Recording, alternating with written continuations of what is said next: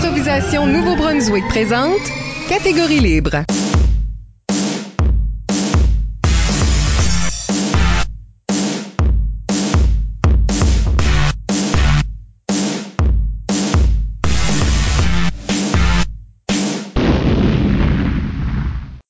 À l'émission Fans d'improvisation d'à travers le monde.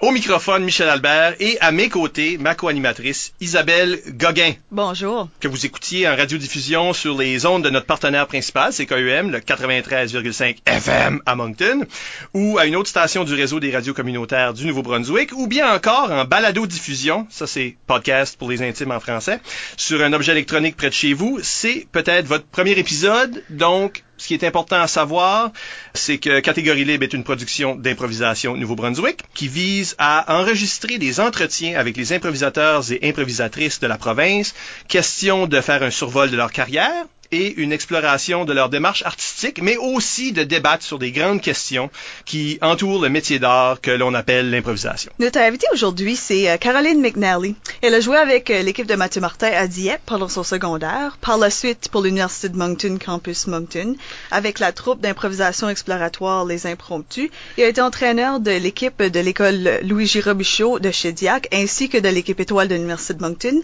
et euh, est templière au Temple de la renommée de l'improvisation. Euh, Bonjour Caroline. Salut! Merci d'être ici. Ben merci de m'avoir. Bon, on est des vieux amis, là. Tout- c'est c'est ce que c'est. là. C'est une communauté d'improvisation, tout le monde se connaît. Euh, on parlera avec Caroline de sa carrière d'abord. Dans la deuxième moitié, là, on parlera d'un sujet euh, plus complexe, plus complexe que ta carrière, Caroline. le, le rôle des femmes en impro, historiquement, des débuts euh, jusqu'à nos jours. Avant d'aller plus euh, loin, euh, n'oubliez pas d'utiliser le hashtag ou le mot-clic euh, catégorie libre pour réagir à l'émission en simultané. Euh, plusieurs d'entre vous ont déjà participé en nous suggérant des questions. Oui, on va les utiliser. Ben oui, exactement. Euh, fait que sans plus tarder, Caroline, et ça, c'est pas une question du public, mais c'est la question qu'on doit poser à, à tout le monde en rentrant. Là.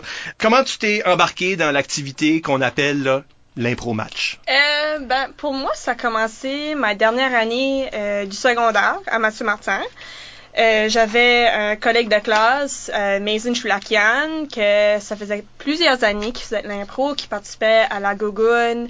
Euh, Ben mais oui, je l'ai arbitré au Club 6-12. c'est ça. Euh, Donc, ça fait longtemps. Ça fait très longtemps qu'il joue, mais euh, avait jamais gagné de Gogoon. Ça fait, ça avait donné le défi de sa dernière année à l'école secondaire de gagner la Gogoon. Alors, il a euh, recruté des gens, surtout euh, des gens euh, en théâtre. Ça fait euh, moi, Emmanuel Robinson et quelques autres euh, pour, euh, dans sa tête, gagner la Gogoon. Ça fait c'est un peu on, on s'entend qu'habituellement à l'école secondaire c'est pas gagner qui est l'objectif mais euh, c'est comme ça qui m'a embarqué euh, je sais pas si je savais euh, connaissais ma nature compétitive euh, je sais pas trop ça fait la façon qui m'a convaincu c'est il m'a apporté voir les matchs de la LIA La Ligue d'improvisation acadienne qui jouait dans le temps à, à l'Empress, là, en haut du Capitole. Exactement. Pour me montrer c'était quoi. Et c'est là que j'ai décidé, oui, ceci, ceci, je trouve ça intéressant. Ça fait, à ma douzième année, j'ai embarqué. euh, notre entraîneur, c'était Mireille Haché. Et j'ai beaucoup, beaucoup appris avec elle. Puis j'ai juste, j'ai adoré ça dès le début. Surtout parce que, je pensais à ça aujourd'hui, en fait. Ce que j'aimais, c'est quand j'étais jeune, j'ai toujours voulu être écrivaine. Mais je trouvais souvent que euh, j'avais pas les bons mots ou j'avais pas, j'étais pas assez bonne en français. Ça fait, je pouvais jamais finir une histoire. Tandis que l'impro, ça me donnait l'occasion d'écrire une histoire et euh, juste sauter dedans.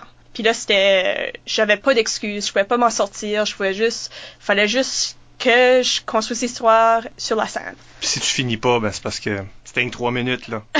Il y a un sifflet qui t'arrête. Oui, fois. mais je peux pas commencer à brailler au milieu d'une impro. Ça fait T'es en train de dire que ça t'a jamais arrivé? Que j'ai jamais braillé. dans le milieu d'une impro? Brailler Il- de ah, il pense. brailler de, Je suis obligé d'y de penser. dramatique. euh, Non, j'ai jamais, j'ai jamais. On s'entend que non. Parce que là, ça, la LIA, c'est évidemment, c'était le, c'était la grosse ligue euh, haut calibre. Oui, c'est Qu'on a ça. eu, là. Ça ma Ta première expérience Ma première devait être bonne. expérience, c'était de voir des joueurs comme Christian Siam, Bas Levac, euh, toi, Michel Albert, tu sais, vraiment les vedettes jouer juste pour le fun, pour s'amuser. Ça fait, c'est vraiment ça l'expérience qui, qui m'a lancé euh, en impro. Puis là, vous avez gagné ce Gugun-là. On l'a gagné. Ce tournoi provincial-là, vous l'avez gagné. On l'a gagné, Fait que Mason euh, savait qu'est-ce qu'il faisait. Oui, c'est sûr. Mais aussi, il nous a recrutés, mais c'est surtout que il a recruté ses, ses amis. Tu sais, ça fait là, on a vraiment, on a bâti une équipe. Puis pour moi, mes années, ou mon année, je devrais dire, au secondaire et mon expérience de Gogun, ça a toujours été euh, faire des impros en équipe. C'était toujours nos meilleurs. Que quand on était tous sur la scène ensemble, euh, tous dans l'arène ensemble, on jouait, puis ou rire sur le banc ensemble. Ça, c'était pour moi l'impro au secondaire. C'est-tu quelque chose qui a informé la façon que tu as joué par après? Euh, oui, ça, en fait, ça a beaucoup informé à la fois comment j'ai entraîné mes joueurs du secondaire. C'était toujours un objectif pour moi d'avoir une équipe qui avait ce, sentiment-là aussi, ce sentiment de, faire partie d'une équipe, mais aussi participer à des tournois euh, du secondaire en tant que officiel ou en tant qu'entraîneur ou en tant que juste présent là, euh, je pense les impros que j'ai toujours le plus apprécié des euh, joueurs du secondaire, c'est ceux-là qui sont avec toute l'équipe. C'est vrai que c'est intéressant parce qu'aussi, euh, au niveau des officiels, on, on essaie d'instaurer ce genre de sentiment de communauté, d'équipe, qu'on parle beaucoup des officiels comme une équipe. Euh, on dit des fois, on, on ricane un petit peu pendant des tournois, ce qu'on dit, euh, Ah, notre équipe a gagné, les officiels. Euh, J'ai jamais perdu un tournoi encore. Non, c'est vrai.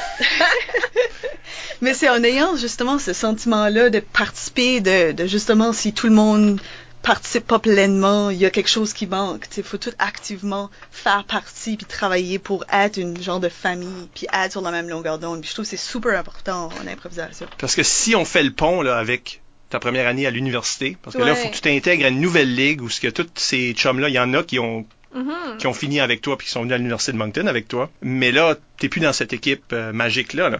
Y a- y a-t-il une difficulté qui se crée? Ben oui, moi, en fait, ma première année à la Licume, ça a été un choc. Parce qu'en parce que les bandes sont électrifiées. Donc déjà là. Euh, ben surtout aussi que puis là j'empiète un peu sur sur la deuxième partie euh, de l'émission dans le sens que tu sais j'ai parti d'une expérience où ce que on avait une équipe qui était euh, très forte puis qui travaillait ensemble et que là l'année suivante mes coéquipiers étaient tout d'un coup ma compétition dans le sens que tu sais par exemple Emmanuel Robinson qui était une de mes chums on est arrivé à la Licume puis automatiquement ils, ils ont voulu créer euh, la- une compétition entre moi et Emmanuel. On était les, deux nouvelles recrues. euh, Dans deux différentes équipes. dans deux différentes équipes. Puis j'ai eu la difficulté à euh, m'adapter à ça. Puis je pense que c'est juste une fois dans ma deuxième année que j'ai pu retrouver ce sentiment-là de faire partie d'une équipe, que c'est là que j'ai vraiment commencé à performer. Puis éventuellement, euh, éventuellement, toi, tu deviens une, leader, là, parce que quand tu commences, Mhm. tu sais même pas qu'est-ce qui est ta place dans tout ça. Ben c'est ça, puis c'est difficile, tu sais, t'arrives à l'université, tu te cherches en tant que personne, mais que là aussi tu te retrouves dans la licume et tu te cherches comme joueuse. Ça fait, euh, j'ai eu beaucoup de difficultés, euh, surtout, tu sais, tu dis que les personnes qui sont, tu sais là, ça fait plusieurs années qu'ils sont là, eux savent comment ça marche, ça fait que tu les écoutes. Tu juste, essaies de trouver un peu ta place de cette façon-là, mais malheureusement, tu aboutis à jouer des rôles que ça tente pas nécessairement de jouer. Tu te sens limité d'une façon, puis là, ça m'a pris, je dirais, un an et demi à trouver vraiment ma voie, à trouver euh, ma place euh, dans la liqueur. Et c'est quoi cette voie-là et cette place-là? ben, je peux peut-être partir du moment où ce que il y a un moment spécifique pour moi que ce qu'a tout débloqué. Puis ça c'est ma deuxième année. Il y avait le tournoi de Richard Tarien. Puis l'équipe étoile de la Licume ainsi que d'autres équipes invitées participaient au tournoi. Euh, c'était à Edmundston. c'est C'était à un hommage à un développeur de l'impro dans cette région-là qui était euh, décédé depuis une couple d'années. Tu jouais-tu avec la, la Lisa? C'est ça, c'est un peu ça. C'est euh, la Lisa qui était dans le fond l'équipe de loser, dans le sens que les rejets de l'équipe étoile, tu sais, ils ont annoncé l'équipe étoile. Oui. Puis là, euh, moi, euh, Émilie Bellefleur, Élise Hamel, trois femmes qu'on a décidé, on va faire une équipe, on va y aller, on va juste s'amuser. Tu sais, il n'y a pas de pression, l'équipe étoile est déjà faite. Vous n'êtes Juste- pas affilié à aucune autre ligue. on n'est pas affilié à rien. On va juste y aller participer juste pour être là puis s'amuser. Puis c'est vraiment dans ce moment-là, surtout Émilie et Élise, ils ont eu tellement une grosse influence sur moi euh, et mon développement en tant qu'improvisatrice, simplement en étant elle-même. Parce que j'ai pu finalement voir des femmes qui, ça les dérangeait pas. On pouvait les assigner des rôles, puis non. C'est pas ça qu'ils vont faire. Ils vont faire de quoi d'autre. Elise est, est tellement intelligente. Elle a un jeu tellement intelligent. Mais à cause de ça, à cause qu'elle jouait pas les rôles typiques dans ce temps-là, c'est plus pareil maintenant, mais dans ce temps-là, euh, elle jouait pas les rôles typiques de femme. Mais ce qu'elle faisait était tellement intéressant. Puis Emily aussi, c'était Emily pouvait jouer, c'était incroyable c'est elle aller de la fille la plus féminine au monde à un bûcheron dans 0.5 secondes. C'était impressionnant. Ça fait de voir ces femmes-là qui étaient un petit peu plus âgées que moi performer puis pas se laisser déranger par les attentes a eu une grosse influence sur moi. Moi, je suis revenue de ce tournoi-là avec ça en tête que j'allais juste faire ce que moi je voulais faire. Tu j'allais pas, tu faut jamais dire non là en, impro, ça je le sais, mais en même temps de quelqu'un dit va faire la blonde, c'est comme OK, je vais faire la blonde, mais j'ai une obsession avec du roast beef. Tu sais, de quoi de pas rapport. Tu sais, juste apporter une, certaine touche à quelque chose qui est pas selon les attentes du public ou de certains membres dans le public. Parce que je dirais aussi que par le temps qu'on arrive à ta dernière année dans l'ICUM, je sais pas comment longtemps que tu as 4-5 années. Là? 4. 4? Juste 4? Oui. T'as pas fait d'impro pendant ta maîtrise, etc. C'est ça? Non, j'ai pas fait d'impro pendant ma maîtrise. Euh, j'ai été entraîneur. Ben, avant de se rendre là, ta dernière année dans la, dans la LICUM, tu jouais dans une équipe, là, euh, je, je sais pas comment la décrire parce que vous aviez des caucus télépathique. Le, c'était un peu, ben c'est un, un, peu la chimie que tu décrivais au secondaire. Euh, là, à l'université, là, quand tu étais une des, des, plus vieilles, quand tu pouvais, mm-hmm. je sais pas, ah, qu'est-ce qui était la magie de cette équipe-là, là, qui faisait des choses, je dois dire, comme incroyable ou ce que oh, votre choix dans la manière de donc vous choisissez l'auteur que vous voulez. On va faire euh, James Joyce que si jamais vous avez lu du James Joyce y a-tu du monde qui ont lu du James Joyce? C'est ça la question parce que c'est tellement codé puis étrange puis difficile. Puis là que tout le monde votre équipe est capable de réussir ça.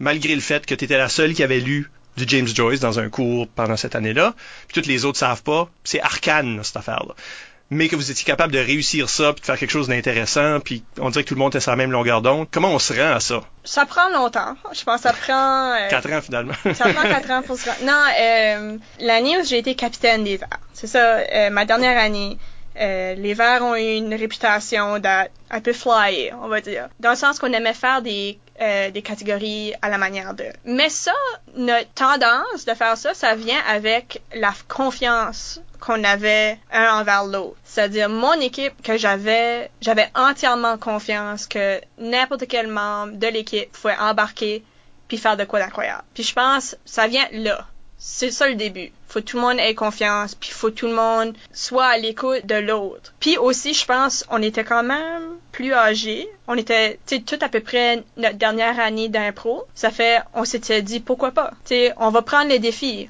puis on va essayer des nouvelles choses, on va pousser les limites. Ça fait on était tous sur comme sur la même page. On avait tous décidé cette année, on va essayer des nouvelles choses, puis juste comme s'amuser. Ben, ça miroite un petit peu l'expérience que tu disais avec la Lisa, où est-ce que t'arrivais là puis tu dis, on essaie quelque chose puis on voit qu'est-ce que ça donne. Ouais. Je trouve que quand tu enlèves ce genre de pression-là, sans enlever la compétition nécessairement de, de l'équation, tu peux essayer puis prendre des risques puis ces risques-là valent la peine. C'est ça. Puis je pense, comme moi, tu là, ça, je m'en viens vieille, là, ça fait la mémoire des fois. Euh, est, bizarre, ma mémoire. Mais euh, il y a une chose que je me souviens de à la Gogun, cette fameuse Gogun euh, qu'on a gagnée. C'était une conférence de Bass Lévesque qui est ensuite devenu un de mes joueurs préférés et coéquipiers. Euh, ton entraîneur un aussi. Mon entraîneur et ensuite un, un impromptu. Puis essentiellement, ce qu'il a dit, c'est ça peut être bon, ça peut être mauvais, mais ça peut pas être plat. Puis ça, c'est une des choses que on a, que moi j'ai toujours gardé en tête. On peut essayer des nouvelles choses parce que c'est nouveau. Tu sais, James Joyce, personne n'avait vu ça. Ça fait, ça se peut que ça marche pas. Ça se peut que ça marche. Mais au moins, on a essayé. Puis ça va pas être plate parce que les spectateurs sont curieux de voir c'est quoi une impro de James Joyce. Ouais, puis moi, il y a rien qui m'enrage plus que quelqu'un qui joue ça super sécuritaire. Là, tu sais. Ouais. on, on joue ça safe, puis il n'y a, pas de façon que... Je vais juste faire les rôles que je suis habitué de faire, je vais rien faire de nouveau. Ça, c'est c'est répugnant pour moi dans l'impro. Fait que c'est pour ça que votre équipe était une de mes préférées, évidemment. Oui, mais faut pas t'oublier qu'à ce point-là aussi, dans ma carrière, dans la carrière à Étienne, qui était assistant capitaine, on connaissait assez bien. Tu sais, quand moi je suis revenue de la Lisa, tu sais, ma deuxième année d'impro, mon objectif était de faire rire Émilie puis Élise. Ma troisième année, c'était de faire rire Sylvain puis Étienne. Ma quatrième année, c'était de faire rire les officiels. Tu trouvais les, les publics les plus difficiles, Ben, les plus difficiles, ou de les, plus en plus difficiles? tu sais, les gens avec qui, pas nécessairement difficile, mais juste que c'est le fun à niaiser. Tu sais, c'est juste, tu sais, quand tu penses que, ok, je connais tellement une personne, ça va les enrager, ceci, mais tu le fais avec comme un sourire, c'est ça que je pense à jouer au spectacle. La troupe d'improvisation exploratoire, là, les impromptus, Ouais. c'est né de l'équipe des Verts, là, parce que le, le genre de jeu qui, qui s'est fait, puis pas juste par vous autres, là, pendant cette ligue-là, pendant cette année-là, Mhm. était d'un calibre nouveau, intéressant. Il y avait quelque chose là où ce qu'on a voulu se lancer dans de l'impro sans limite, là, de l'impro avec pas de durée, pas de bande, pas d'officiel, juste de l'impro pur si on veut, juste des défis. Mhm. Qu'est-ce que tu retiens de cette production de spectacle? Ce que je re- retiens, c'est que j'avais toujours peur. c'était, c'était très difficile, mais en même temps, ça a été tellement une belle année d'apprendre à, à mon sujet comme personne, développement personnel, mais aussi à créer des liens avec d'autres personnes tellement forts que, que j'ai encore aujourd'hui. C'est vraiment ça que je retiens de cette année-là. Parce que c'est certainement pas les loges que je me souviens de. Euh, Ouais, Y a-tu des loges? C'est parce qu'on a fait des tournées dans des écoles. oui, ou les costumes assignés par les étudiants. Ouais, ben, c'est ça. le show était un peu ça là, euh, où ce qu'on faisait des, euh, on allait dans les écoles, on faisait des pièces de théâtre improvisées, complètement improvisées. Mhm. Les jeunes des fois nous laissaient un décor. On disait ben, tu sais là, mettez qu'est-ce que vous voulez sur scène, mais qu'on arrive à votre école, on va jouer avec ça. Et là, il y avait comme des décors, euh, il y en avait des, il y en avait des super bons, Oh my god, il y en avait des exceptionnels. puis d'autres qui étaient garochés. puis euh, tu sais là, fait que là c'est comme tiens, ça c'est un coffre de costumes, fait qu'on on pigeait là-dedans, puis on faisait n'importe quoi là. J'ai jamais autant senti comme un enfant qui était drôle parce qu'en même temps, je faisais une maîtrise puis je m'enlignais dans une carrière Sérieuse, là. Sérieuse. Ça fait c'était vraiment une année bizarre pour moi. J'avoue. Mais il y avait quelque chose dans ce groupe-là. Quoi? non, c'est que j'ai juste pensé quand tu finis de lire un livre de 300 pages, puis là tu te tournes de bord, puis tu gardes le costume de sumo, puis tu dis comment je peux l'utiliser? C'était complètement ridicule. Puis il y avait quelque chose dans le groupe où que il y avait une tu parlais de confiance tantôt mais il y avait Mhm. une sorte d'honnêteté qui régnait où ce que si on faisait un show poche parce que ça arrivait là qu'on on a eu des on a trébuché. Oui. Quand on a fait un show poche, puis pour moi un show poche c'est un show ordinaire, un show qui était comme du déjà vu, ça pour moi c'est un show poche. On se le disait, comme il y avait quelque chose, il y avait une rétroaction qui pouvait même être je sais pas corsée là. Oui, ben je pense que dans le fond, on, comprenait tout que l'amélioration ou l'apprentissage vient de pas réussir quelque chose. C'est-à-dire, tu sais, tu peux avoir des succès, mais quand tu faillis quelque chose complètement, c'est pas juste comme, c'est pas une perte, parce que t'apprends toujours quelque chose. Ça fait nous autres, je trouve, on discutait beaucoup de quand ça marchait pas, on en jasait parce que on pouvait apprendre de ça. Puis ça, c'est quelque chose que j'ai apporté avec moi quand j'ai commencé à entraîner des jeunes. Martha Légère sur, euh, sur Twitter, justement, nous demandait euh, de parler justement de son expérience euh, d'entraîneur. Parce que lui est entraîneur d'une équipe secondaire présentement. OK. Alors, je peux voir que il est intéressé à savoir là, tes trucs. Mais- Comment ça t'a commencé à entraîner euh, l'équipe de Shediac? T'as t'as pas nécessairement une connexion avec cette école-là après ma barre. Non, j'ai pas une connexion avec euh, cette école-là, mais ça a commencé que Rémi Goupy enseigne, entraînait l'équipe euh, une année, mais il pouvait pas être présent pour, je pense, une des régionales ou je sais pas trop. Ça fait il m'a demandé de le remplacer. Puis c'est là que j'ai commencé à connaître les joueurs. Puis euh, l'année d'après, j'ai décidé euh, prendre en main l'équipe parce que Rémi pouvait pouvait plus euh, entraîner. Ça fait c'est vraiment de là, puis tu sais d'avoir commencé à connaître les jeunes, ça a été vraiment une excellente exp- expérience. Parce que fini par le faire plus qu'une fois, là, plus qu'une année. là. Je l'ai fait deux ans, ouais. Pour mes trucs, euh, Il y en avait-tu?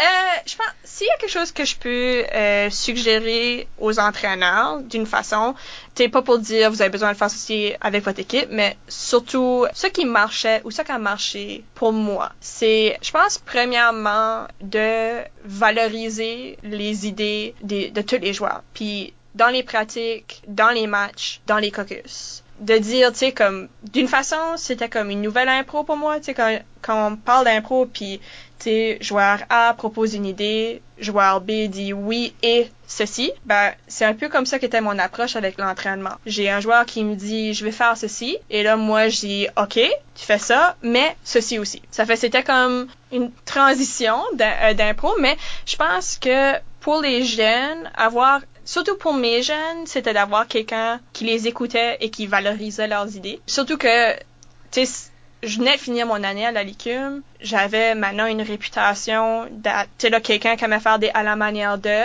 Et je suis arrivée à chez Diac, à ma première pratique. Et la première chose qu'ils m'ont dit, c'est comment tu vas faire ça? On n'est pas, et là je cite, on n'est pas culturés, nous autres. Ça fait, c'était de partir de là et d'essayer de leur montrer que ils ont la culture, puis de bâtir de cette culture-là et d'ajouter des choses. Oui, tout le monde a leur propre. C'est pas parce que t'as pas lu un tel roman que t'as pas une culture. Tout le monde mm-hmm. vit dans une culture.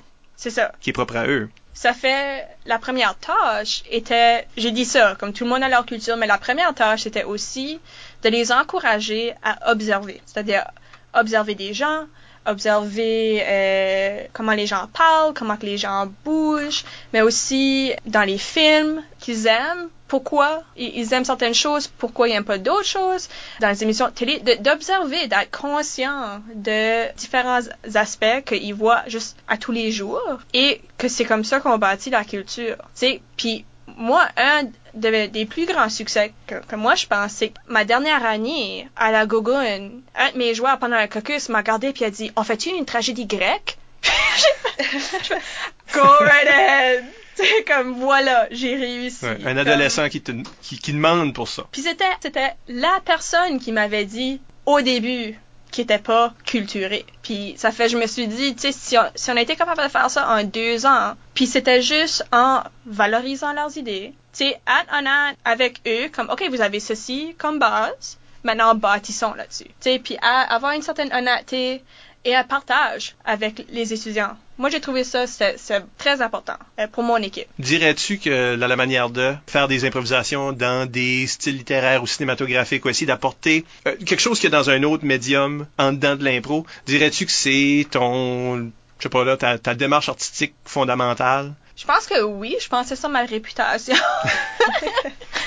Puis je pense que c'est juste parce que j'ai toujours besoin d'un défi. Puis les défis, euh, je les retrouve dans des styles littéraires. Puis on s'entend à la manière de qui m'intéresse le plus, surtout quand c'est euh, à la manière du choix de l'équipe, c'est carrément ce que je suis en train de lire dans le moment. Tu si je suis en train de lire un auteur, je suis passionnée d'un auteur, euh, c'est ma nouvelle, obsession la saison, je vais vouloir faire une à la manière de, même si c'est dans une libre, je vais vouloir apporter cette nouvelle connaissance-là à l'impro. C'est analyser c'est quoi par rapport à ce style d'écriture-là, parce que moi c'est beaucoup des livres. Pour moi, c'est apporter quelque chose de nouveau comme ça, lire, puis ça c'est quelque chose que même, tu sais, je dis que ma, ma carrière d'impro est généralement terminée pour l'instant. Euh, on oui, ça n'existe pas la retraite. C'est ça, on s'entend que la retraite en impro, c'est... vite. Mais euh, il y a une chose que je peux pas me arrêter de faire, surtout maintenant que je vis à Montréal, puis que je dois prendre le métro, puis le métro est plein de personnages constamment, c'est d'observer des gens puis dire ça, ça serait un bon personnage d'impro. Ou de lire un livre puis dire ça, ça serait intéressant en impro. Ton cerveau fait encore ces exercices-là. Mon cerveau fait encore ce lien-là, ouais. Une fois improvisateur. non, c'est vrai. Ouais. C'est maintenant le temps des questions du public. Mm-hmm. Isabelle, euh, tu as, fait un recensement de ce qui nous a été demandé sur Facebook et Twitter? Absolument, oui. Euh, ben, justement, euh, Yves Doucette sur la, page euh, Facebook d'improvisation NB nous demande c'est quoi ton impro préféré que tu as vu en tant que spectatrice qui t'a vraiment marqué? Ben, j'étais pas nécessairement spectatrice comme telle, mais j'étais entraîneur. Ça fait que j'étais assis sur un banc. Est-ce que ça compte, ça? Oui, oui. Tout compte. OK. Il y a une impro où j'étais entraîneur de LGA et les trois filles sur l'équipe ont décidé qu'ils voulaient jouer une impro ensemble, puis qu'ils allaient toutes jouer des chameaux. Puis c'est là où ce que je pense j'ai vu que euh, mes joueuses tout d'un coup avaient assez de confiance de dire on veut faire cette impro ici ensemble et aussi confiance entre elles de jouer une, une impro où c'était tellement comique parce que c'était hors de l'ordinaire pour eux autres. Ils ont essayé quelque chose de complètement différent, puis c'était hilarant. Ça fait, je pense, ça c'est une des une des impros que je me souviens. Tu sais, c'était Amélie Montour, René Leblanc et Dani. C'était juste drôle, comme de les voir finalement dire, de prendre ce que moi je, je leur avais enseigné et de l'apporter euh, sur scène et vraiment de le faire leur propre affaire. Moi, j'ai acheté une question juste de moi, si tu Oh, Oui. Euh, je me demandais... va l'écrire sur Twitter. Là, là, tu peux la lire. Là, je peux la lire. Yes. Je me demandais justement si, si le, le travail d'être entraîneur a affecté ton jeu. Est-ce que ça a changé la façon que tu approchais le jeu en tant que joueur après? Oui, beaucoup en fait. Ça donne une différente perspective, mais aussi, tu sais, c'est difficile de enseigner de quoi à des jeunes, puis là, te tourner de bord, puis pas le mettre en pratique. Ça fait, c'était un peu ça. C'est une fois que je l'ai partagé avec mon équipe, je devais maintenant le vivre dans ma carrière d'impro. J'avais pas de choix. Ça fait, c'était intéressant. Ça, a ouvert mes yeux à beaucoup de, beaucoup de choses. Puis je pense que ça a changé ma relation avec les autres improvisateurs. Je pense que ça m'a rendu plus, euh, ben j'espère en tout cas, ça m'a rendu plus généreuse avec les autres. Parce que tu comprenais, tu comprenais les joueurs qui étaient peut-être moins sûrs de eux, qui étaient peut-être moins à l'aise dans certaines ça. catégories. Tu avais Puis- l'expérience d'avoir ces jeunes-là sur ton banc. Tu deviens la maman, là. Tu deviens la maman. Et toi, tu as la même expérience Oui, un peu, oui. avec l'équipe étoile de l'université. Fait. que, Ouais, c'est quand, quand tu es entraîneur, tu te donnes tellement parce que toi, tu peux rien faire. Mhm. C'est là, faut que c'est eux autres qui vont, c'est eux autres qui vont sur glace. C'est eux autres qui jouent. Fait que toi, même si tu as des idées, ou c'est pas important. Tu dois leur donner le plus que tu peux, puis les autres vont faire le jeu. Fait qu'à quelque part, t'es juste au service de. Tu devrais toujours être au service de l'impro, mais là, t'es au service de cette équipe-là. Quelque chose qui m'a touché moi personnellement, c'est le, c'est un petit peu le, principe que si tu donnes une idée à un joueur, même si moi je coach au niveau euh, universitaire, puis même à cet âge-là, tu dis ah va faire ça, puis ils rentrent dans l'arène, puis ils font pas du tout ça que t'avais en tête. Puis tu- Mhm. je pense que ça, ça te force aussi à, à venir en rencontre avec le principe que pas tout va bien aller tout le temps. On dirait que tu, tu Ouais. deviens plus confiant que si ça va mal, c'est correct, ça va mal, on en fera un autre année. C'est ça. Puis moi, j'ai trouvé d'une façon ton vocabulaire change aussi parce que tu sais, avant, dans les caucus, c'était beaucoup comme la personne qui a une première idée, tu l'as dit, puis là, tu bâtis sur cette idée-là. Mais tout d'un coup, c'est devenu comme, OK, on propose une idée, puis là, c'est comme, OK. Tu sais, comme tout d'un coup, c'est comme, OK. Puis après, qu'est-ce qu'on fait? Tu sais, c'est comme, t'as maintenant, t'es, je sais pas, t'es devenu comme, t'enseignes. Ça fait, t'as maintenant cette, perspective-là, tu veux qu'ils leur idée à fond. Tout d'un coup, tu deviens plus comme la personne qui encourage les autres plutôt que la personne qui mène l'impro. Et ça se traduit quand tu joues, c'est ça? Oui, En tant que joueuse, qu'est-ce qui serait euh, l'impro que tu- qui t'a marqué en tant que joueuse? Que tu étais dedans? c'est drôle parce que je peux juste penser aux impros où j'ai décroché. Hey, c'est un art, cette affaire-là. Décrocher en impro, c'est un art. Je le dis parce que je le fais. Ben, je pense que c'est surtout des impros où tout d'un coup, t'es en train de jouer avec tes... Comme pour moi, c'est des impros où, tu sais, il y a un impro où je jouais avec Sylvain Ward, je jouais sa mère, il faisait des niaiseries dans sa chambre, Mhm. on va dire. Puis là, moi, je rentre dans sa chambre pour voir qu'est-ce qui se passe, c'est quoi les bruits que j'entends. Sylvain me regarde, moi je le regarde, puis c'est comme tout d'un coup, on a tous les deux réalisé, c'est absolument ridicule qu'est-ce qu'on fait? Puis on fait juste pas arrêter de rire. Parce que ça, c'est quelque chose qui t'arrive fréquemment, là, de tout d'un coup. C'est comme, il y a du monde qui dit ça, là, qu'ils voient l'impro comme si, tu sais, à quelque part, ils sont dans une sorte de bulle où ce qu'ils voient vraiment les objets. Je sais pas si je crois ça. Mais que t'es tellement convaincu de l'illusion Ouais. que quand tout d'un coup l'illusion tombe, je me souviens d'un spectacle d'impromptu où on se faisait une, une tragédie grecque où on avait des toges par-dessus nos vêtements. Oui. C'est comme un par-dessus. Et là, il y a un vêtement qui a tombé d'une Ouais. épaule et qui a exposé un sein. Ah, je me sentais tellement exposée. Mais, mais t'avais un chandail, là. T'étais aucunement exposé. Mais c'est, tout d'un coup, là, il y a un fou rire parce que Ben, c'était pas juste moi. C'est pas juste. Non, c'est tout le monde a fait. Ben, c'est pas juste. Incluant le public. Le public incluant aussi. le public. Mais je me souviens avoir regardé Annick dans les yeux, puis Annick a juste, il y a, c'est comme si elle aussi vivait ce moment-là comme, c'est la Well, wardrobe malfunction. c'est ça. Puis c'est ces moments-là, mais c'est aussi les moments où, tu sais, je me souviens à un impro théâtre, ma dernière année, où euh, je jouais une mère, puis Mylène faisait des niaiseries dans sa chambre. Oui. Puis Toujours à propos des niaiseries en- dans le décor. Dans il y a deux caucus dans cette équipe-là. C'est juste ça. Puis, mais j'avais le, mon dos, je les voyais pas, j'entendais juste le rire du public. Ça fait je pouvais juste imaginer qu'est-ce qui se passait derrière moi. Puis juste ça, c'était la meilleure impro que j'ai que j'ai jamais vécue parce que Vécu mais pas vu. mais j'ai rien vu.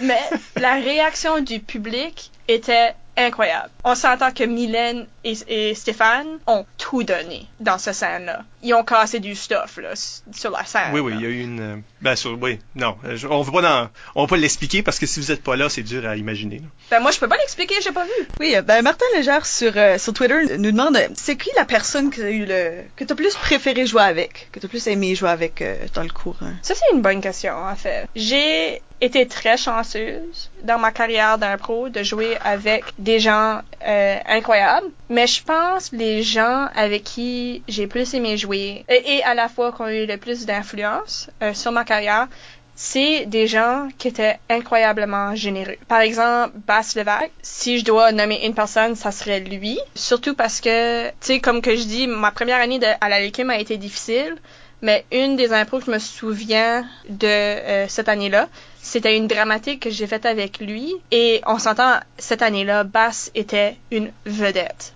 Comme une méga vedette. Les gens venaient à l'osmose juste pour le voir. Puis il était exceptionnel. Mais j'ai joué une dramatique avec lui. Puis c'était magnifique parce que, tu sais, des fois, on, quand on était pas en jeu, il, me- regardait puis il me demandait, OK, qu'est-ce qu'on fait, qu'est-ce qu'on fait maintenant? Puis là, tu sais, je, trouvais que il voulait bâtir quand même une histoire avec moi. Même si j'étais la rookie, même si j'étais la petite jeune. Et à la fin de l'impro, quand tout le monde applaudissait, il m'a pris puis il m'a pointé en disant euh, c'était elle, c'était elle, c'était pas moi. C'est cette générosité là que quelqu'un qui essayait de bâtir sa confiance, ça a eu un gros effet, gros impact sur ma carrière, mais aussi ça a toujours été comme ça avec lui. On a joué ensemble, tu sais là jusqu'aux impromptus, puis c'est à cause de cette générosité là, plus que performance. Quoique, tu sais, Ben, ça aurait pu traîner n'importe qui avec lui dans une histoire. Là. Il n'y avait pas besoin de bâtir ça avec quelqu'un non, c'est ça. Non, juste choisi de partager C'est ça, ça. avec la personne. Ça fait, je pense, c'est surtout c'est ces joueurs-là euh, avec qui j'adore jouer. Je trouve ça super intéressant que tu disais que tu, tu venais d'un- background au secondaire qui était plus le comité de théâtre puis ce genre de choses-là puis que l'impro t'intéressait surtout pour l'écriture d'histoire puis là Mhm. que plusieurs années plus tard tu as créé un impro- l'impromptu avec avec ces gens-là pour finalement faire des impro théâtres. Ouais, oui, ben ça a toujours été. euh, je dissocie pas euh, écriture et théâtre, mais moi, mon intérêt a toujours été l'écriture, puis c'était la présence théâtrale qui était mon défi dès le début. Ça fait, tu sais, c'est ça que, d'une façon, c'est c'est ça qui m'a, ouais. Donc l'impro théâtre pour toi c'était pas un défi au niveau nécessairement de la création d'un d'une histoire, mais le personnage, trouvais-tu que c'était un plus gros défi pour toi, maintenir un personnage pour une aussi longue durée? Ben, j'ai jamais été connue euh, pour mes personnages. J'ai jamais, sauf jouer ma mère. ça, euh, c'est un de mes meilleurs personnages. Euh, mais c'est aussi le meilleur personnage à mon petit frère. Ça fait, je sais pas que ça veut dire par rapport à notre famille, mais j'ai jamais été, j'ai jamais été bonne à faire des accents. J'ai jamais été bonne à faire des gros personnages physiques. euh, mais en même temps, ça m'arrêtait pas d'essayer. Je pense que mes plus grands défis, c'était comme, je suis comme bizarre parce que moi, plus les gens me disent que je suis pas capable de faire quelque chose, le plus que je vais prouver le contraire. Euh, ça fait, tu sais, de regarder Christian Essiam se garrocher partout en impro, puis faire une impro extrêmement physique, moi, je regardais ça en me disant, ah, je serais jamais capable de faire ça. Puis là, la semaine d'après, j'aurais comme, ok, je vais l'essayer. Tu sais, c'est comme, si, en même, en, me disant moi-même, oh non, je peux pas faire une rimée, ben, prochaine fois, je l'essaye. Parce que c'est ça, l'impro. C'est d'essayer des nouvelles choses, puis de, de tester nos limites. Plus de, plus que définir nos, nos limites. Tu sais, tu peux commencer puis te dire ah moi je suis plus écrivaine moi je construis plus une histoire. Mais une fois que moi je dis ça je vais me changer. Tu sais si je dis je suis rendue à ma carrière je me définis de cette façon maintenant ben la prochaine impro ou la le prochain match je vais faire essayer de faire quelque chose de complètement différent. Parce que dès que le public a des attentes par rapport à ma performance, je veux les surprendre. C'est très facile à stagner dans un style, dans un style d'humour, dans un style de jeu. C'est vrai que si t'évolues pas, tu changes pas comme joueur, tu changes pas, tu t'as pas l'occasion de tester des affaires parce que peut-être que t'es super bon en personnage, mais tout de suite t'es juste fort en, en, histoire. Fait que là, tu sais pas que t'es vraiment bon dans quelque chose que t'as jamais essayé. Si tu commences à te définir par ce que t'es pas, tu fermes des portes. Ça fait, c'est ça qui est puis c'est pour ça, ça qui rend l'impro intéressant, c'est d'être capable d'essayer des choses parce que quand tu y penses, tu essaies quelque chose de nouveau, ben, tu vas peut-être souffrir pour trois minutes, mais après ça, t'as fini. Puis tu l'as fait. Puis tu sais quoi, ça a peut-être été un succès, puis peut-être pas, mais c'était pas plate. So, c'est ça que c'est. Si t'es pas en train de pousser tes limites, il faut que tu te demandes la question pourquoi tu fais de l'impro? Parce qu'une fois que c'est automatique puis facile, est-ce qu'on peut parler d'improviser? Eh écoutez, si vous voulez euh, en savoir plus sur Caroline McNally, elle est templière, elle est dans, membre du Temple de la renommée de l'improvisation au Nouveau-Brunswick. Euh, vous pouvez trouver ça, c'est sur Internet, cette affaire-là. Vous pouvez le trouver très facilement au Temple tout d'un mot, .blogspot.ca. Et on va prendre une petite pause question de se rafraîchir un peu. Et ensuite, on va sauter dans le vif du sujet euh, qu'on a choisi pour la journée, c'est-à-dire le rôle des femmes euh, dans l'histoire de l'improvisation dans notre province. De retour après la pause.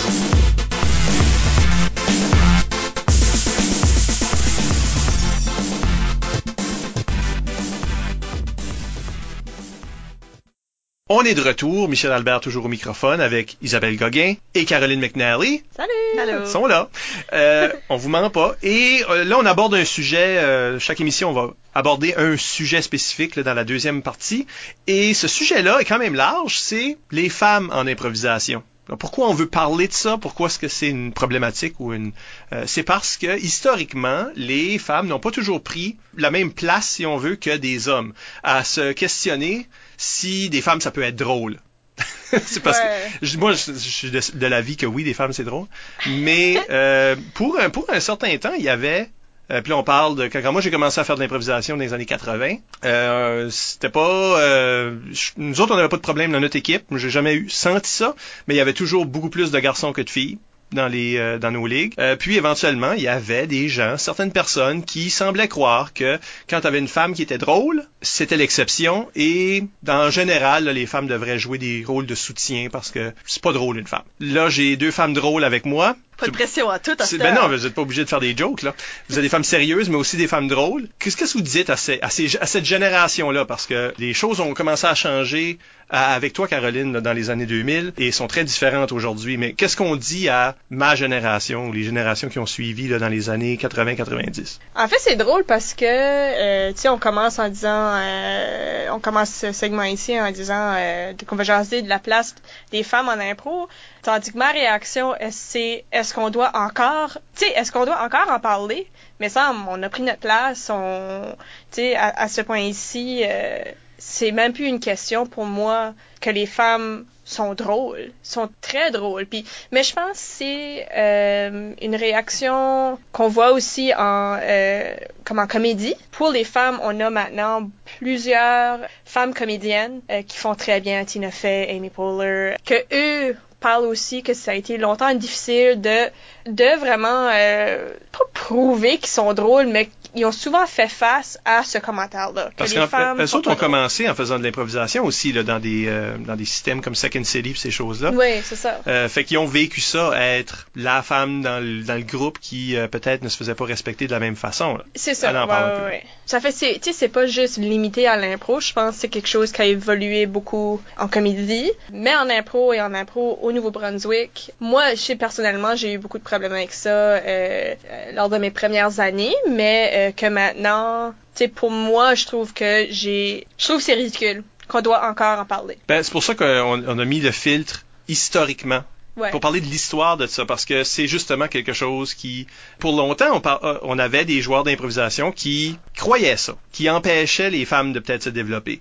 On- les choses ont commencé là à changer quand ce qu'on a eu un pool de, à- au niveau universitaire du moins, parce que c'était Ouais. peut-être ça les grosses ligues de la province à l'époque, euh, où là il y a des femmes qui se sont développées toutes en, toutes ensemble. Tu parlais tantôt de, euh, comme tu sais, Elisa Mel, euh, Emmanuel Robinson, Émilie euh, Bellefleur, Annick Landry.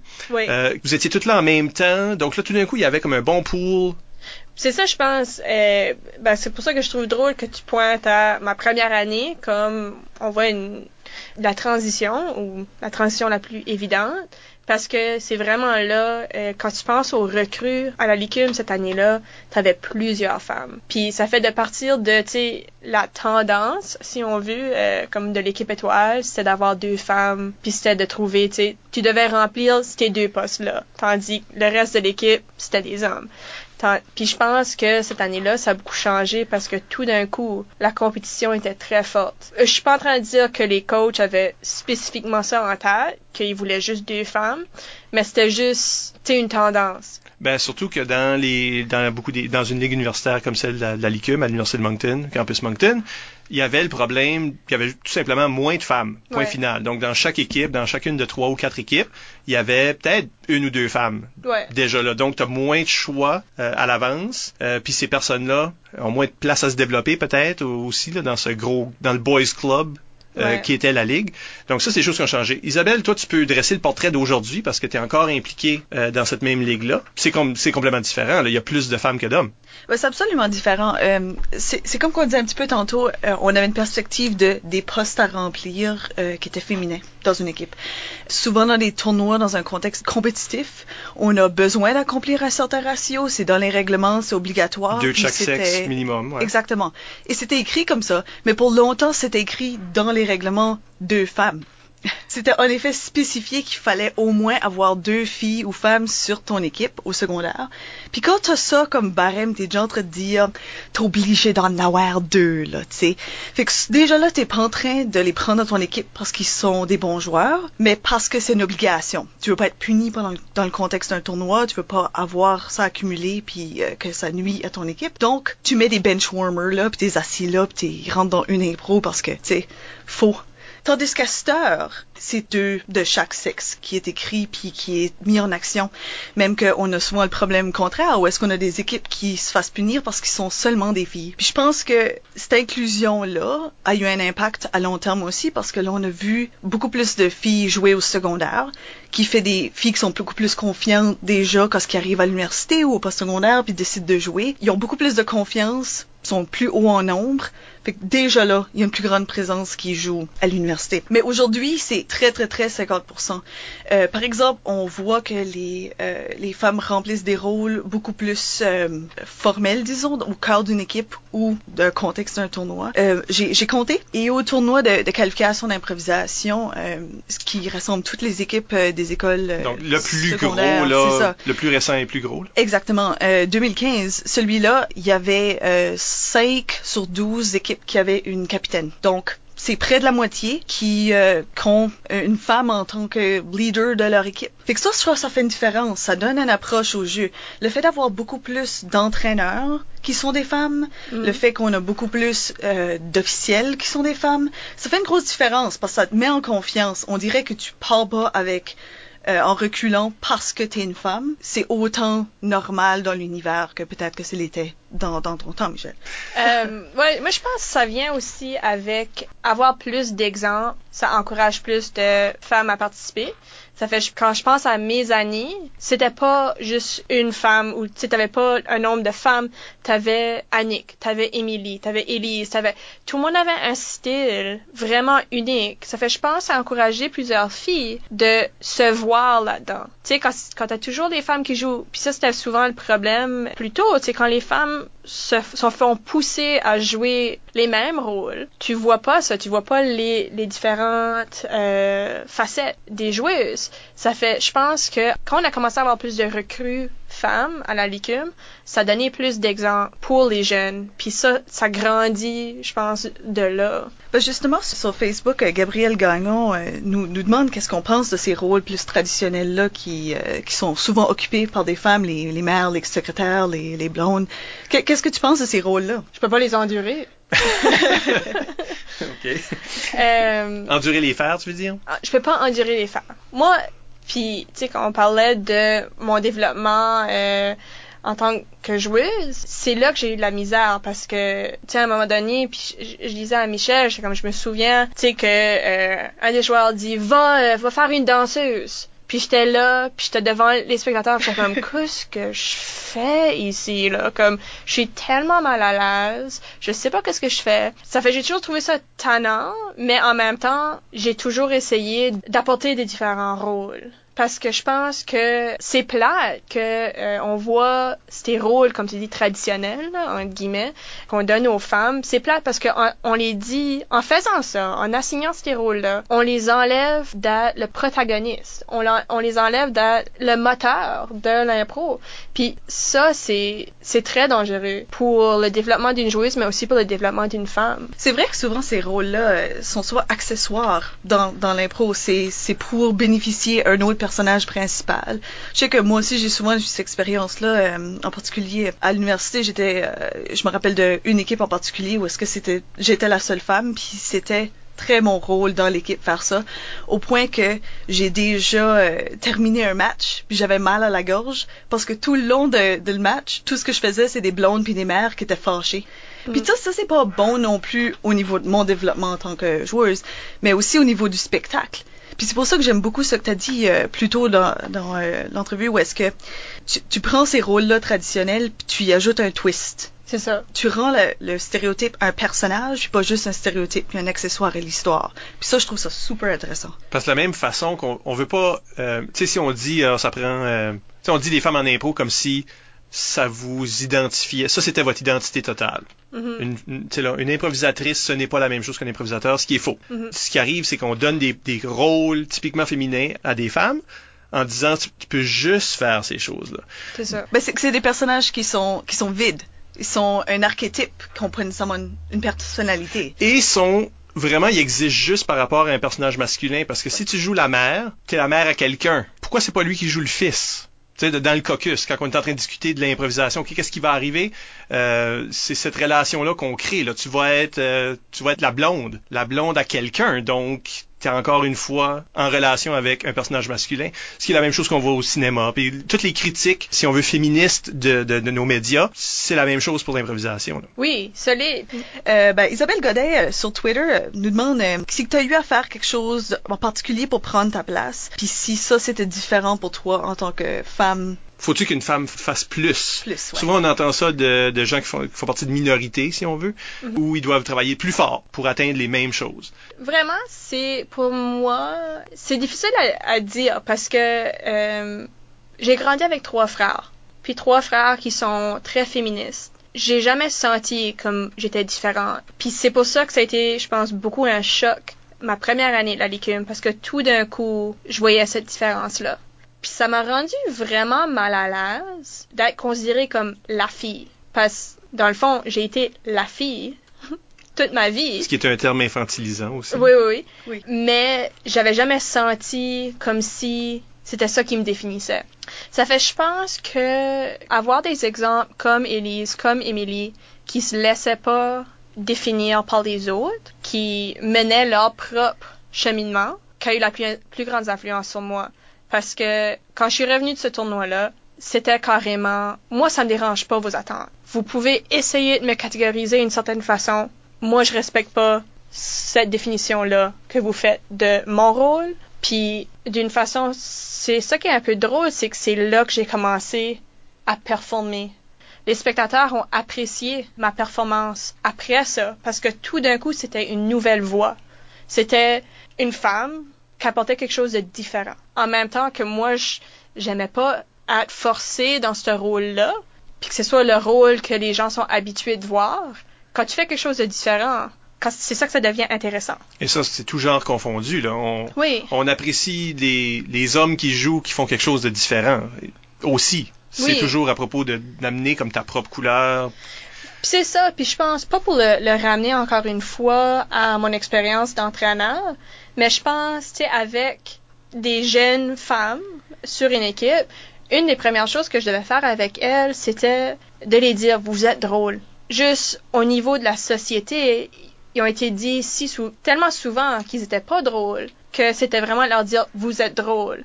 Mais en même temps, dans mon, dans mon groupe, parce que je vais pas généraliser, ça c'était mon expérience euh, personnelle, c'est pas nécessairement ça qui se passe partout dans la province, mais dans mon groupe, je me tourne à mes gars, puis je dise, vous êtes intelligents. Parce que c'est des gars qui sont arrivés en impro parce qu'ils étaient des clowns de classe. Mais ils se disaient, moi, je peux pas faire ça, je suis un clown. Puis je peux faire rire, mais rien d'autre. Je peux faire rire, mais je peux faire rien d'autre. Puis là, les, mes jeunes femmes disaient, je peux pas faire rire, mais je peux faire tout ce que les autres peuvent pas faire. Puis là, c'est les faire réaliser qu'ils sont capables de faire tout. Parce qu'on a vu là des, des matchs d'impro que la, la seule fille dans une équipe fait toutes les dramatiques, puis fait, fait ces genres de choses-là. Puis euh, et stocke dans un rôle très, très précis.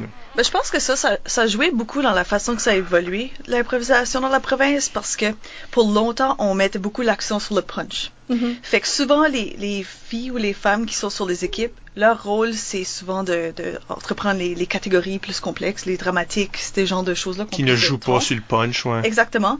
Puis on les utilisait souvent dans un contexte de, ben toi, va bâtir l'histoire, puis le mon gars, là, mon gros puncher, il va aller faire les jokes il va aller gagner les votes. Mhm. Puis c'est souvent de même qu'on utilisait les femmes dans un contexte où est-ce qu'on les percevait pas comme potentiellement drôles on les utilisait comme ça. Mais je pense que un petit peu avec les révolutions que tu, tu mentionnais euh, plus tôt, est-ce qu'on on a un genre de migré vers une valorisation de la création d'histoire, le développement de personnages, la profondeur d'une impro, beaucoup plus que le rire. On, on, respecte un petit peu les deux autant. Je pense que ça valorisait beaucoup plus de femmes. Ça peut-être donné un petit peu de confiance. Tu reçois une troisième étoile parce que tu étais super bonne en construction ça te donne un peu de confiance, puis la prochaine fois, tu vas peut-être essayer un petit peu plus. Tu vas te ah, je vais, je vais me tenter un autre risque qui c'était là, voir. Je pense que ça a beaucoup amélioré le climat, puis on a beaucoup plus valorisé ces personnes-là. Ouais, je pense que c'est, comme, comme tu dis, c'est de présenter l'impro comme un show de variété. Mm-hmm. Puis que tout le monde a une différente voix. Puis tu peux jouer là-dedans. Tu peux évoluer là-dedans, mais que quand tu dis c'est un show de variété, là, ça donne plus de confiance à des gens. Tu sais, que ce soit homme ou femme, d'essayer des nouvelles choses. Ben justement, un petit peu dans la même veine, Gabriel Gagnon sur Facebook nous demande si, selon nous autres, les, les femmes sont encouragées de faire une sorte d'humour, tandis que les, femmes les hommes seraient encouragés d'en faire un différent type, sûrement. Si dans le monde de l'humour, on, on s'attend d'un humour spécifique selon le, le sexe. Puis là, on dit encourager, mais ben, elle dit encourager, mais aussi, est-ce qu'il y a quelque chose qui est propre à nos psychologies particulières. Tu sais, là, on dirait que si tu regardes du stand-up américain puis du stand-up québécois, c'est pas la même chose. Euh, il y en a qui jouent, les Québécois jouent beaucoup plus sur euh, des, personnages, presque des costumes, etc., tandis que les Américains sont, tu sais là, du observation, euh, tu sais à la Seinfeld, bien qu'il y a toutes sortes de couleurs. Donc chaque ethnie, à quelque part, a sa propre humour. Un homme et une femme, est-ce que ça a le même sens de l'humour dans, c'est toute la même chose, ou est-ce qu'on est vraiment en train d'encourager là, à travers les, nos mœurs? L'impro veut, pas, c'est un reflet de la société. C'est, si on, on assigne un certain rôle à une femme dans la société ou si on a des certaines attentes d'une femme dans, dans la société, c'est qu'elle peut pas être gross, ça peut pas être, que ce soit en impro ou, ailleurs, cette idée qu'ils doivent se comporter d'une certaine façon. Tandis qu'il n'y a pas nécessairement les mêmes restrictions pour un homme. Je pense par contre que une femme qui fait quelque chose contre ces attentes-là va toujours gagner l'impro. C'est ça que je trouve comique parce que le plus que tu te donnes le défi, mais aussi que tu questionnes ces limites-là, le plus que ça rend l'impro intéressant. Parce que tu mentionnais, tu as nommé Tina Fey comme une, je vais pas dire nécessairement une influence, mais tu sais là, c'est une, une, femme comique qui est pas mal au top de, de cette game-là. Puis ça, c'est quelqu'un qui n'a pas de difficulté à être gross, Ouais. à se rendre dégueulasse, à faire, tu sais là, à jouer le laidron, si on veut. Puis elle a du succès. Si on pense à, retournons super loin en arrière, mais Lucille Ball Ouais. avait, faisait de l'humour physique. Mhm. Ce qu'on voit très peu de femmes faire, Mhm. en général. Comme si c'était juste, ça c'est un bag masculin. Mais elle le faisait, puis elle a eu, euh, c'est une des premières euh, femmes comiques comme ça, là, qui a eu, qui a eu un succès monstre. Carol Burnett, là. Tu sais, là, il y a- si on regarde, on, on retourne en arrière, euh, on va retrouver des femmes qui sont pas en train de jouer le typique. Non, parce que je pense que le rire, c'est extrêmement simple. Rire, c'est quand t'es surpris de quelque chose. Puis c'est un peu là où ce que je dis l'observation est si importante. Parce que une fois que tu comprends c'est quoi qu'est les attentes, c'est quoi qu'est la norme, puis que toi tu vas contre ça, c'est là que tu vas avoir des rires. Puis je pense que pour les femmes, faut encore plus être conscient de c'est quoi ces normes-là euh, envers nous. Mais est-ce qu'il y a un cerveau féminin? Là, est-ce que, est-ce qu'il y a vraiment un sens de l'humour qui est propre à, aux femmes? C'est-à-dire, c'est, c'est drôle, mais ce n'est pas la même sorte d'humour. Comme les connexions se font pas de la même façon. Puis les femmes amènent une couleur que les hommes peuvent pas amener ou amènent rarement. Parce que là, on dit, on, est en train de vous transformer en homme. Là. On est en train de dire, ben, des femmes, ça fait pas du, d'humour physique très souvent. Donc, faisons de l'humour physique. On est en train de dire, ben, les femmes devraient faire comme les hommes, mais en réalité, est-ce que les femmes amènent pas quelque chose qui est complètement à eux et que les hommes exploitent très peu? Ben, je pense que de plus en plus, les lignes sont très floues dans qu'est-ce que ça, ça veut dire? Je pense que c'est là où est-ce que ça devient une question. Je sais que récemment, on a vu une improvisation de la licume où est-ce que c'était un homme et une femme dans l'improvisation, puis l'homme jouait le rôle de la femme dans l'impro, puis la femme jouait le rôle de l'homme. Ça n'a jamais été explicitement dit. Les joueurs étaient pas des caricatures. Fait que, tu sais, on voyait pas ce genre de drôle de bikini-là, de j'ai mis mon chandail à l'intérieur, puis tout d'un coup, euh, je sais pas, j'ai des Que seins. tu es obligé de te transformer physiquement. Exactement, ouais. exactement. Euh, Il n'y a pas eu ce genre de transfert-là. C'était pas exagéré. C'était très vrai. C'était une dramatique en fait. Puis ça, j'ai jamais été questionné. Puis même que moi, ça m'a pris plusieurs minutes de l'impro pour faire. Et je m'ai même pas questionné. J'ai pas remarqué. J'ai pas pensé au fait que c'était quelque chose. Puis je pense que le fait que cette ligne-là devienne de plus en plus floue de ce qui est typiquement masculin, puis typiquement féminin, fait en sorte que ça devient un. C'est quoi de l'humour? C'est quoi les types d'humour? Puis c'est quel qui va avec ta personnalité à toi?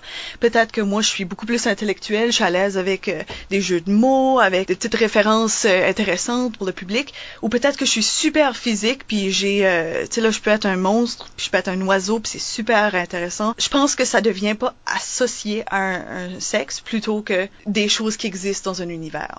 Ouais, je pense que ça revient tout aux attentes et les pressions qu'on ressent. En société, on voit de plus en plus l'encouragement de des jeunes gars d'être plus sensibles d'un certain sens, sais, quand je pense maintenant aux impros qui m'ont marqué, il y en a une spécifiquement de Christian Essiam, que lui, il est connu d'être drôle puis hyper physique. Mais à un moment donné, il a joué une impro dramatique. Il était seul euh, au milieu de la bande. C'était silencieux dans la salle parce que il y avait l'attention à tout le monde parce que il était sérieux et sensible sans être une caricature. Tu sais, c'était vrai. Puis je pense, peut-être c'est là le défi, mais je pense, comme Isabelle dit, c'est beaucoup individuel. Puis que les limites sont floues. Mais il y a certainement, tu sais, Ben, ce que je trouve super intéressant, c'est que les joueurs d'aujourd'hui, qui sont peut-être au secondaire, ou même, je dirais, euh, plusieurs des, des joueurs que, que j'entraîne au, au niveau de l'université, c'est même pas une pensée. Tu sais, une fois, j'ai eu une discussion avec une de mes joueuses que, dans le fond, que, que toi aussi, tu as coaché, on, on se l'est transféré. Que probablement, le, le fait que toi, tu lui as donné un climat très unisexe au secondaire, elle s'est rendue à l'université où est-ce que elle était déjà dans un climat que c'est normal qu'elle soit drôle ou, ou pas, puis elle a évolué dans ce milieu-là. Puis on jasait justement de ce sujet-là. Est-ce que les, les femmes sont peuvent être plus drôles ou peuvent être là, considérées moins drôles juste par le fait qu'ils sont une femme? Parce qu'on voit souvent ça quand on joue à l'extérieur du Nouveau-Brunswick. Les autres équipes nous regardent puis ils font ah ben c'est une bonne de fille. Ah ben tu sais là on va pas avoir de problème à, à faire des punches par-dessus eux. Mais là, on rentre, puis là, on a, on a des, jolies filles comme, euh, comme justement comme René Leblanc qui rentrent, sont un araignée géant, puis l'autre équipe est là, qu'est-ce qui se passe? Comme, pourquoi? on s'attend pas à ça. Puis pour que elle pense même pas au fait que ça serait une possibilité, que ça soit différent pour elle, qu'elle parle pas de la même ligne qu'un homme, ça, je trouve ça super beau. Ça, c'est, ouais, non, ça, c'est très touchant. Ça, c'est. T'as créé ça, Caroline. c'est toi qui l'as créé, celle-là. Non, mais c'est dans le sens que, tu sais, j'ai dit que ma première année à la Licume était difficile.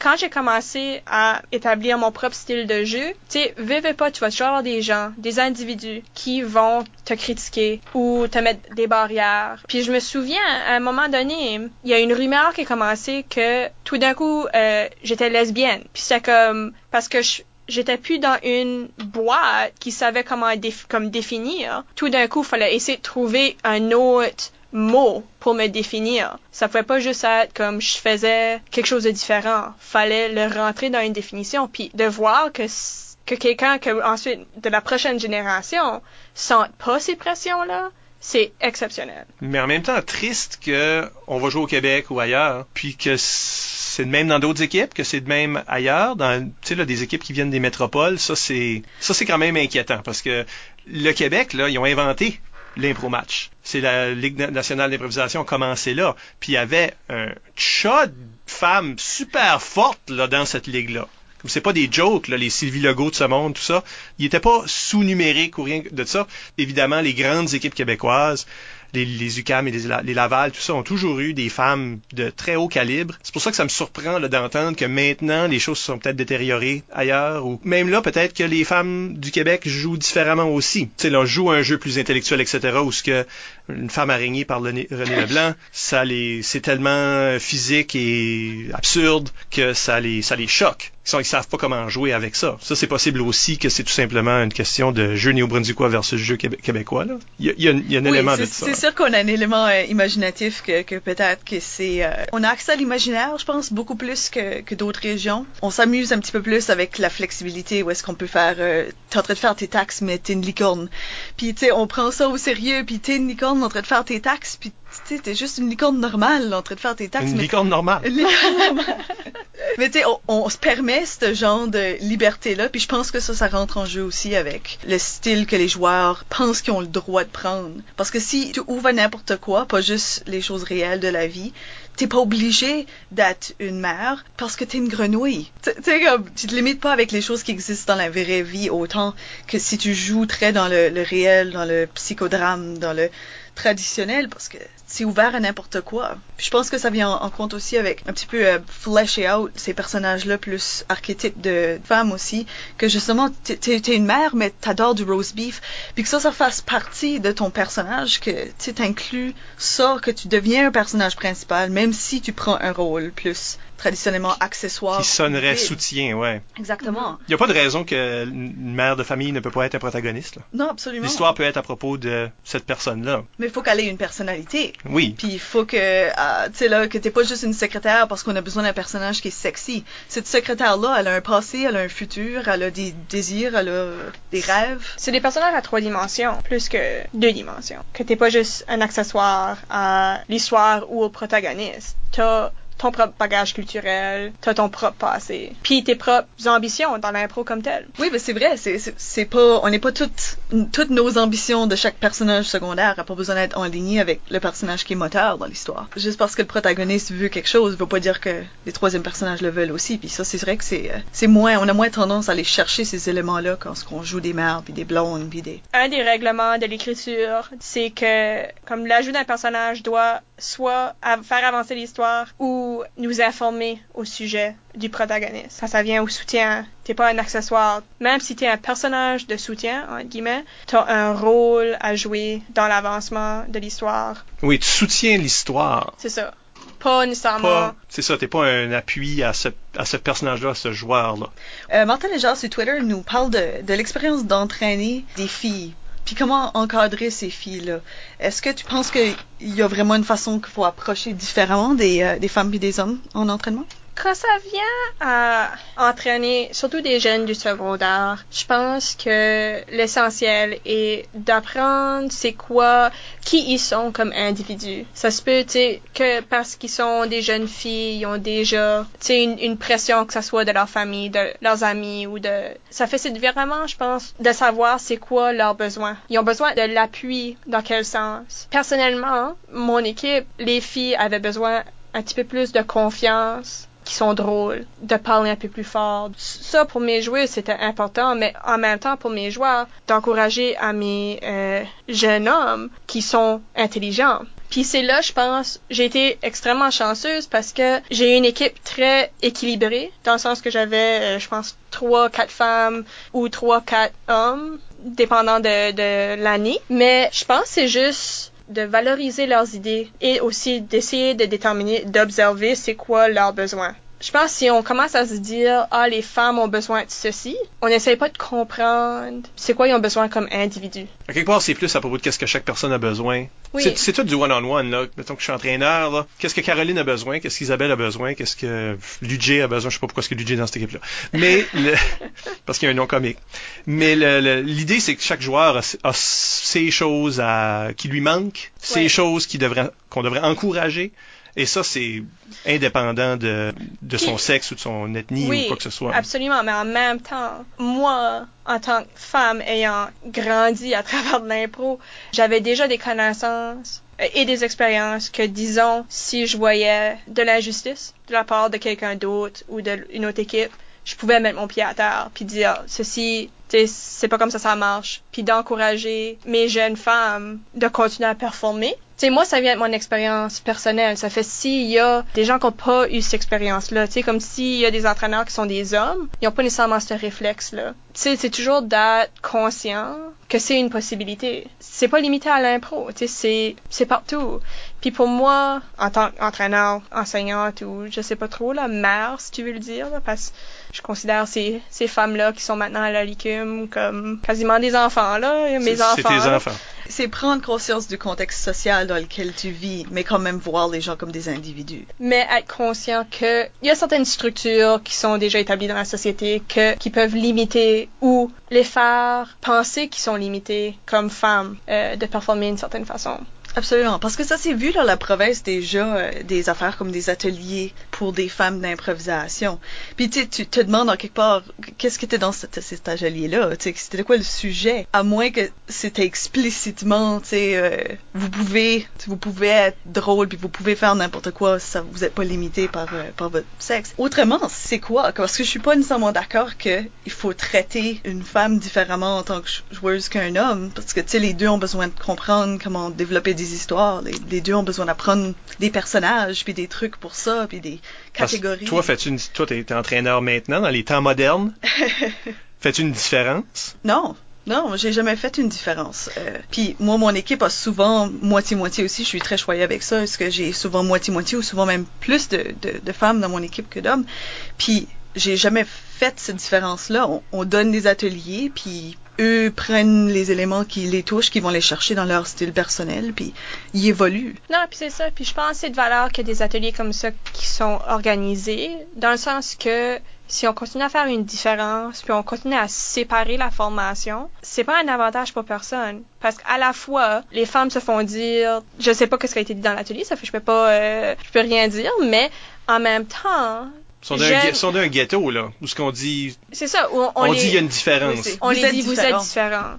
Puis ça, c'est dangereux, mais c'est encore dangereux parce qu'en même temps, on n'est pas en train de jouer avec les hommes, communiquer euh, avec et parler avec les autres membres de l'équipe pour dire, moi, des fois, je me sens comme ceci. Puis que là, cette personne-là, cet individu-là peut réaliser, OK, toi tu te sens comme ça, ben moi, je peux te rendre plus à l'aise en faisant ceci. Tu sais, c'est plus une conversation d'équipe. Si on sépare les deux, on n'a pas cet échange-là. Tu preach the choir jusqu'à un certain point parce que tu mets les gens qui ont le même problème tout ensemble, puis on dit on a un problème. Puis on dit ceci c'est votre problème, puis ceci c'est comment on va le régler. Quand c'est pas simple comme ça. Là. Non, puis on court-circuite aussi tout ce qu'on parlait dans la première demi-heure à propos de la confiance, à propos de la chimie qui, existe dans une équipe. Si tu sépares les joueurs et tu les traites différemment, comment ils vont devenir cette unité-là? C'est ça. Puis on a parlé aussi beaucoup de modèles de, de femmes pour d'autres d'autres femmes aussi, mais il n'y a rien qui nous empêche d'avoir des hommes, des joueurs d'improvisation qui sont des hommes qui influencent le jeu féminin non plus. Parce que ça, c'est quelque chose que moi, j'ai beaucoup vu dans les vieilles années.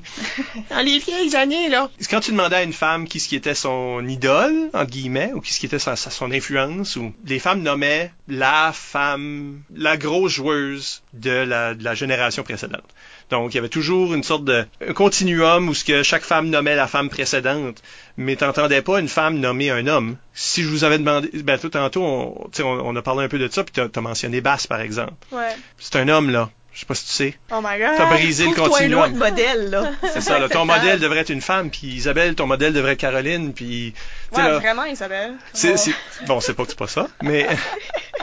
non, mais est-ce que c'est quelque chose que, que ça aussi, ça a changé? Moi, je pense que oui, parce que je pense qu'on a, on a des exemples de n'importe qui. Comme moi, quand j'ai commencé à arbitrer, euh, j'avais vu une arbitre qui était une femme. Puis Émilie Bellefleur? Émilie Bellefleur, justement, en- encore un, un autre endroit où est-ce qu'elle a, elle a cassé ces barrières-là. Oui. Pour, pour moi, personnellement, parce que il y avait, j'allais à un tournoi, il y a 5-6 arbitres, puis il y en a une qui est une femme. Ouais. Puis tu sais, moi plus tard, je deviens un arbitre, puis je fais comment moi je m'identifie comme arbitre? Est-ce que je suis différente parce que je suis une femme ou est-ce que tu sais Ou est-ce les- que je suis différente parce que je suis Isabelle? c'est ça, exactement. C'est où est-ce que mon style personnel arrête, puis le fait que je suis une femme commence. tu sais? Est-ce que ça fait partie de la même affaire ou est-ce que c'est vraiment une différence? Puis je trouve qu'à heure qu'on a tellement beaucoup d'entraîneurs qui sont des femmes, de- d'officiels qui sont des femmes, on dirait que ça devient encore une fois un petit peu euh, des lignes floues. Moi, moi, il y a beaucoup d'arbitres euh, qui sont des hommes qui m'ont influencé parce qu'en grande majorité, c'était ceux-là que moi j'ai grandi avec. C'est c'est moins, c'est pas moins valide comme comme exemple. Si j'ai j'ai volé beaucoup d'affaires de Michel, puis tu sais j'ai volé beaucoup d'éléments aussi de, de Samuel Chiasson, ce genre de choses-là. J'ai pris ces exemples-là qui dans ma tête est devenu beaucoup de petits éléments qui forment qui je suis comme arbitre aujourd'hui. Mais c'est pas des moins bons exemples parce que c'était des hommes. Pour faire un wrap-up de tout ça, est-ce qu'on a des... euh, En fait, euh, Isabelle Godin sur Twitter Ah. nous, nous demande si on a des conseils à, à donner à des femmes qui sont peut-être moins soutenues. C'est sûr que des fois, selon ton entraîneur, selon ta région, ça se peut que les traditions sont différentes, puis peut-être que toi, tu te retrouves dans un- une situation où est-ce que tu es moins soutenu ou moins Parce que vous, valorisé. vous autres, vous êtes peut-être, je veux pas dire que vous êtes des exceptions, pas du tout, mais euh, vous êtes euh, bien placés parce que vous avez toutes les deux eu des femmes entraîneurs à un moment donné dans, dans, vos, dans votre trajet. Euh, puis vous êtes, je pense, des leaders naturels. Tu sais, fait que vous êtes devenus ces femmes-là pour d'autres mondes. Mais il y a peut-être du monde qui vivent, qui jouent dans des régions où c'est encore un boys club. Est-ce qu'on a des conseils pour ces joueuses-là qui sont en devenir, mais qui, vivent une barrière? Là? Je sais pas quoi dire sans que ça soit vraiment dramatique. Mais ce que je veux dire aux jeunes femmes qui se sentent pas nécessairement soutenues, qui sentent qu'il y a pas nécessairement des gens qui, qui les écoutent, que ce qu'ils veulent dire a de la valeur. Ce qu'ils veulent construire en impro de la valeur. Puis parfois, faut mettre nos pieds à terre. parfois, faut parler très fort, de pas avoir peur de le dire. Ben, quelque part, ça commence avec quelqu'un. Tu sais, si toi, t'avais jamais décidé de prendre la place, tu serais pas ici tout de suite, peut-être. Tu sais. Non, surtout pas parce qu'il y a plusieurs femmes qui ont juste abandonné l'impro parce qu'ils ils trouvaient pas qu'il y avait leur place. Ça fait, tu sais, faut faut pousser, faut continuer à pousser. Puis ça, ça va avec les jeunes femmes, mais aussi s'il y a, des jeunes, des nouveaux recrues, je sais pas, à l'impro. Juste exprimez-vous, puis ayez pas peur de poser des questions. J'ai souvent eu peur de juste poser des questions. Parce que quand on commence à poser des questions, puis réfléchir au jeu, que c'est là que ça devient intéressant. Ben, c'est tout le temps qu'on a. On vous rappelle que vous pouvez nous laisser des commentaires par courriel au improvisationnb@gmail.com sur le blog d'Impro Nouveau-Brunswick directement au impronb.wordpress.com ou sur les médias sociaux, nous sommes ImproNB sur Twitter et Improvisation NB sur Facebook. Ça va être très facile à se trouver. On promet de lire et répondre à vos commentaires dans une émission future, euh, du moins dans la version podcast où il y a toujours un petit peu plus de place, tu sais, la trame horaire sur Internet. Alors, écoutez tous nos épisodes euh, par l'entremise du blog ou sur YouTube ou surveillez les horaires de CKUM ou d'une radio communautaire dans votre coin du Nouveau-Brunswick. Puis si, euh, votre station communautaire ne joue pas catégorie libre, ben appelez-les puis demandez-leur pour ça. Encore une fois, merci Caroline McNally pour s'être euh, prêtée à l'exercice. Ben, merci Michel et merci Isabelle. Ça a été euh, un vrai plaisir de jaser avec vous euh, aujourd'hui. Et à la prochaine pour un autre entretien fascinant avec euh, une vedette de l'improvisation. Au revoir tout le monde. Au revoir. Bye!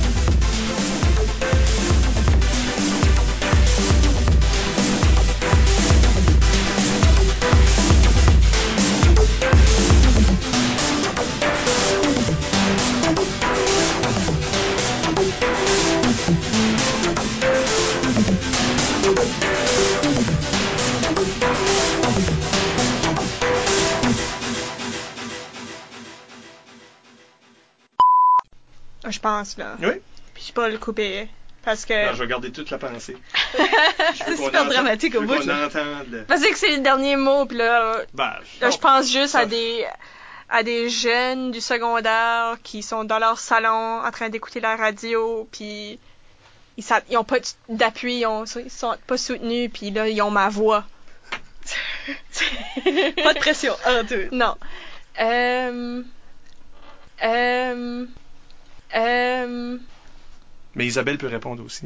Oui. J'ai envoyé ça à tout le monde. J'ai pas plus de réponses, moi, là.